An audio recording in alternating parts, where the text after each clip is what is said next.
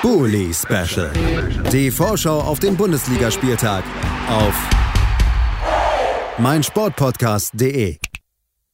Herzlich willkommen zum Bully Special auf meinsportpodcast.de. Mein Name ist Julius Eid und wie immer darf ich euch zur umfangreichen Vorschau auf den nächsten Bundesligaspieltag hier begrüßen. Dieses Mal ist es der 29. Spieltag, der bei uns auf der Agenda steht und da wollen wir natürlich nicht lange fackeln, sondern direkt einsteigen, um hier wie immer, die meisten Hörer dürften es wissen, alle neuen Spiele gemeinsam mit zahlreichen Experten und Expertinnen vorzubesprechen. Das erste Spiel ist logischerweise das Eröffnungsspiel des Spieltages am Freitag, was wir hier besprechen wollen. Es wird in Stuttgart stattfinden. Die Stuttgarter, ja, weiterhin am Punkte sammeln, nachdem es zwischendurch schon ganz schön düster aussah im Abstiegskampf gegen die Dortmunder, die es vielleicht sogar nochmal spannend um Platz 2 machen, wenn es so weitergeht. Die Stimmung ist schlecht, gerade auch nach dem 1 zu 4 zu Hause gegen RB Leipzig. Leider ist uns bei dieser Aufnahme zwischendurch der Strom ausgefallen. Tatsächlich etwas, was sehr selten passiert.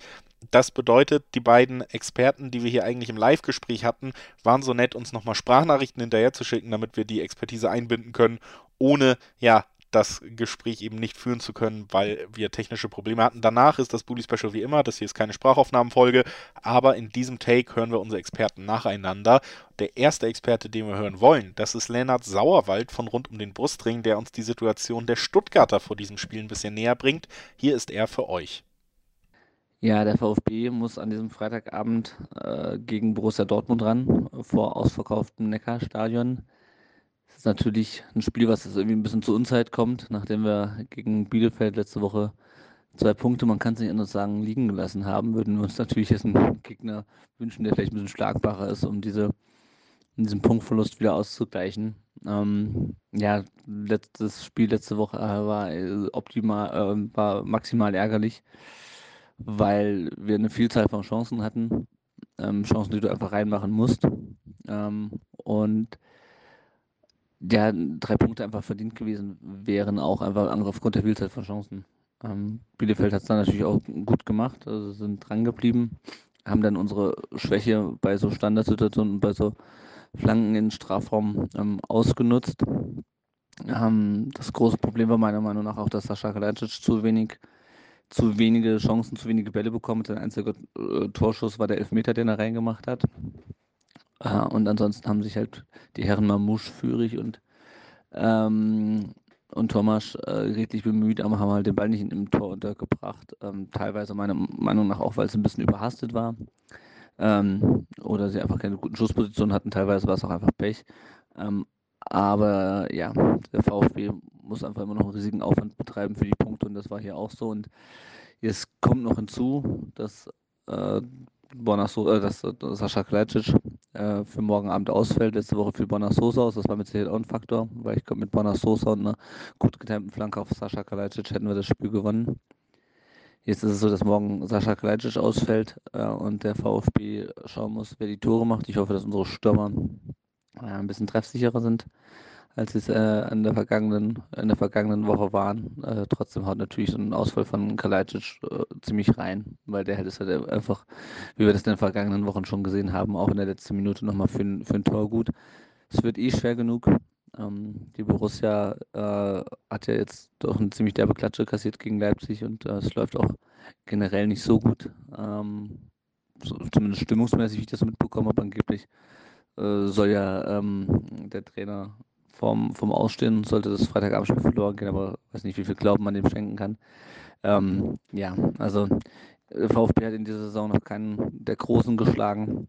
Ich äh, rechne auch irgendwie nicht damit, dass das jetzt ausgerechnet am Freitag passiert, auch wenn wir natürlich Dortmund letzte Saison schon mal in der Phase, in der, der sie nicht so ähm, sicher waren, äh, deutlich geschlagen haben und das damit ausgenutzt haben und dann den äh, Trainer dann ähm, letztlich seinen Job gekostet haben, aber ich gehe einfach nicht davon aus, dass das weiter der Fall sein wird. Ähm, Waldemar Anton fällt noch aus wegen Gelbsperre, weil der Herr Ittrich am vergangenen Wochenende sehr, ähm, sehr großzügig beim Verteilen von gelben Karten war. Das heißt also, wir haben auch eine Abwehr, die ähm, nicht in Optimalbesetzung ist und ähm, Erling Haaland, ja gut, über den müssen wir nicht äh, groß sprechen, der ist einfach immer eine Gefahr.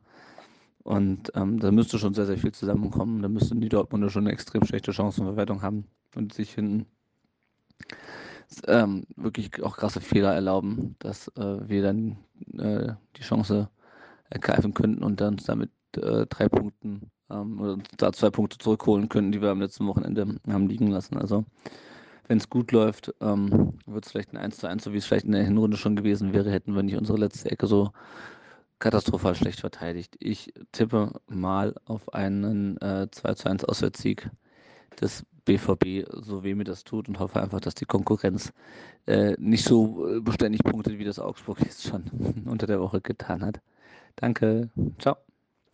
Das also die Einschätzung von Lennart Sauerwald von rund um den Brustring. Vielen Dank, Lennart, für deine Stimme und dass wir das hier trotzdem möglich gemacht haben, trotz, wie gesagt, leichten Stromproblemen auf dieser Seite des Mikrofons. Und wir haben auch noch einen zweiten Experten, der uns ein bisschen mehr die Dortmunder Sicht entgegenbringen wird. Es ist Stani Schupp, auch den kennen die geneigten Zuhörer schon als unseren Dortmund-Experten.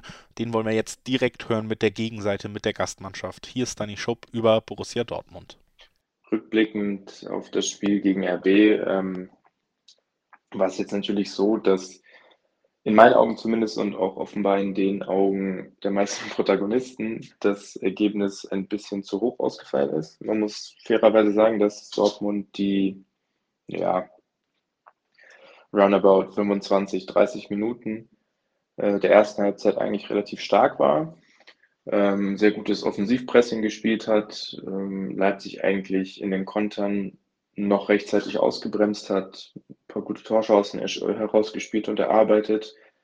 Die Problematik an dem Ganzen ist eben die, die sich auch schon durch die gesamte Spielzeit zieht. Man kann aus den wenigen Chancen, die man vor allem gegen starke Gegner hat, äh, relativ wenig machen, wenig bis gar nichts. Und da waren schon ein, ein bis drei Hochkaräter dabei, die ich mir zum Beispiel noch ähm, die ich noch von Haaland in Erinnerung habe, ähm, wo auch mal gut und gerne ein Tor fallen kann, beziehungsweise muss.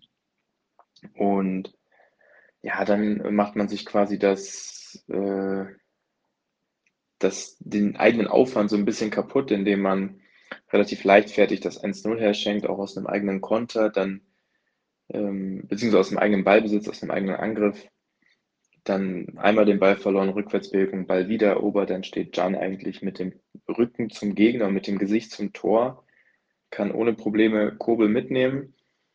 Die Weisheit ist natürlich, dass man sich nie in den Gegner reindrehen soll. Die Frage ist natürlich auch dahingehend, ob er von seinen Mitspielern oder auch von außen vom Coach irgendwie ein Kommando bekommen hatte, von wegen Hintermann oder dreh nicht auf oder Druck oder irgendwie sowas.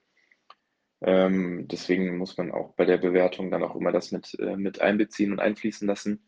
Aber selbst nach dem, selbst nach dem 1 zu 0 bzw. 0 zu 1 fand ich, dass Dortmund dann weiter den gleichen Stil weitergespielt hat und, und ähm, auch den gleichen Aufwand betrieben hat. Nur nach dem 2-0 war dann die Luft raus und das ist aber auch mehr oder weniger so ein bisschen ein krummes Tor, weil ähm, auch nicht nachgelaufen wird, auch nicht äh, effizient attackiert wird und dann das größte Problem, die Absicherung des Rückraums, wo halt wirklich keiner steht. Ein sehr, sehr guter Abschluss. Nichtsdestotrotz ähm, abgefälscht, aber auch wiederum nichtsdestotrotz ähm, einfach keine Absicherung. Und dann sieht Jan natürlich unglücklich aus, wer den Fuß hinhält. Dann eigentlich muss er den Fuß hinhalten, aber der Angriff muss eigentlich schon viel, viel weiter vorne unterbunden werden, genauso wie beim wie beim 0-1, wo man eigentlich ewig Zeit hat, den Ball auch zu sichern.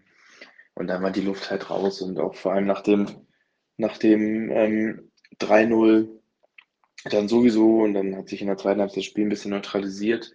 Und nach dem 1-3 oder 3-1 dachte ich mir dann, okay, jetzt volle Offensive. Das sind sie dann auch gegangen, haben extrem weite Räume gelassen.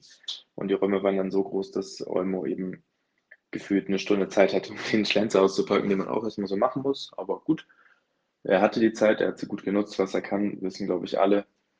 Ähm, alles in allem super enttäuschend und in meinen Augen auch super enttäuschend, weil jetzt zum ersten Mal ausverkaufte Hütte wieder nach zwei Jahren, mega Stimmung und dann wird sie halt so getrübt. Und wenn ich jetzt an Stuttgart denke, dann äh, ist bei mir immer so ein bisschen das 1 zu 5 äh, im Kopf, als das war das letzte Spiel von Lucien Favre, meine ich. Ähm, wo Stuttgart Dortmund, ich glaube sogar zu Hause, also bis aufs krasseste Niveau ausgekontert hat und alle Abwehrschwächen und Defensivschwächen aufgedeckt hat. Und ähm, Problem bei Stuttgart ist die Saison, finde ich, dass ja, dass die nicht wirklich ähm, in Tritt kommen. Die, die Mannschaft ist jetzt irgendwie schon seit gefühlt seit Saisonbeginn irgendwo zwischen Platz 17 und 15. Äh, hat mal Befreiungsschläge, hat mal wiederum Rückschläge und das irgendwie im wechselnden Rhythmus.